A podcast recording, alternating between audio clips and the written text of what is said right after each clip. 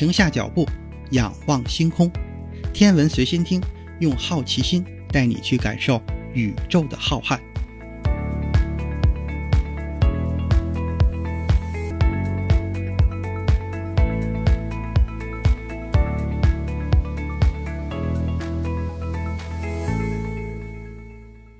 心如宇宙大，世界全装下。本节目由喜马拉雅独家播出。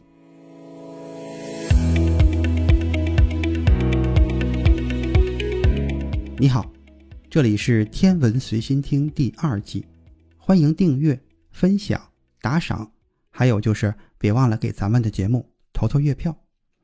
上一期节目咱们提到了艾伦在为一件事情而苦恼，这件事情就是关于提案的命名工作。在撰写提案的时候，有一项看似微不足道但又至关重要的挑战，就是给提案和任务来命名。作为首席的研究员。艾伦负责挑选名字，但是他希望整个团队来一次头脑风暴。任何曾经组建过乐队的人都非常熟悉这个流程。本来想提出一个完美的名字，但是大部分都会被否决。过一段时间之后，你会发现他们几乎都相差无几，或者说都不是那么适合。艾伦想要一个兼具描述性和启发性的名字，当然，NASA 通常建议使用首字母缩略词。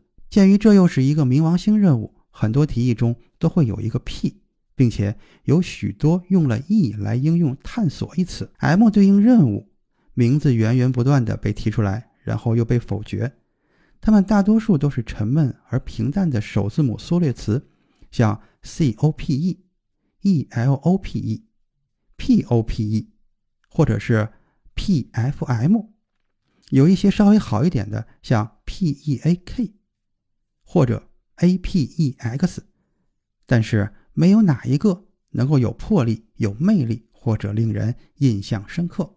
在这个过程中，艾伦的团队得知他们的竞争对手，也就是喷气推进实验室，把他们的提案命名为 POSSE，缩略词的意思就是战队。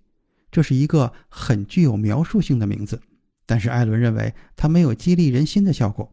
他开玩笑地说：“他们想去与谁作战呢？”艾伦想要一个给人以希望的名字。艾伦的团队用缩略词进行了数十次尝试，都不是那么满意。他意识到不得不打破 NASA 的传统。他决定用一个简短的、鼓舞人心的短语或者口号来代替一个生硬拼凑的缩略词，并且要提纲挈领地宣扬这次任务将取得的成就。关于名字的提议有很多很多，有人建议简称它为 X，以纪念克莱德·汤博最初寻找 X 行星的事迹，并且这个颇具未来感的名字会让人联想到 NASA 用于测试尖端新技术的 X 系列飞机，比如 X 十五。其他建议包括了新边界、大飞跃，但是以上的这些名字都有不同的问题。对某些人来说，X 意味着迷魂药，新边界指的是肯尼迪的太空计划。艾伦担心新上台的布什政府对这个会不感兴趣。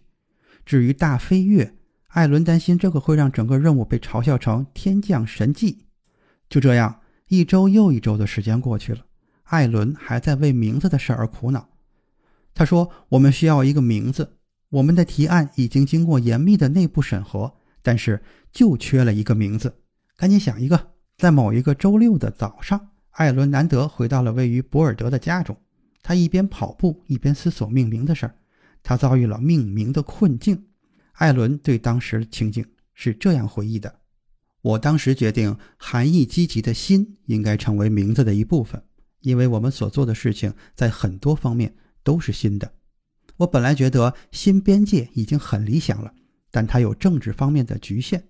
当我在等待红绿灯的时候，碰巧望向了西部地平线上的落基山脉，灵感乍现。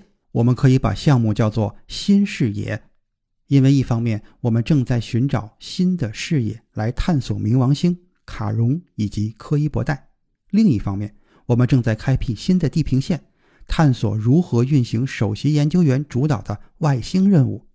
我想。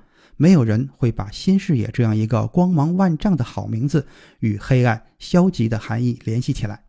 这个名字好读好记，它寓意着我们设计的探测器将以两种创新的方式来完成使命。我觉得这在某种程度上是一个历史性的决定。如果我们赢得了这场比赛，如果国会找到资金来支持这项任务，如果探测器真的上了发射台，如果一切按计划进行，我们成功的探索了冥王星，那么在接下来的几个世纪，教科书和百科书中就会出现“新视野”这个专有的名词。那么艾伦的方案内容究竟是什么呢？这里是天文随心听第二季，更多精彩内容，请听下期。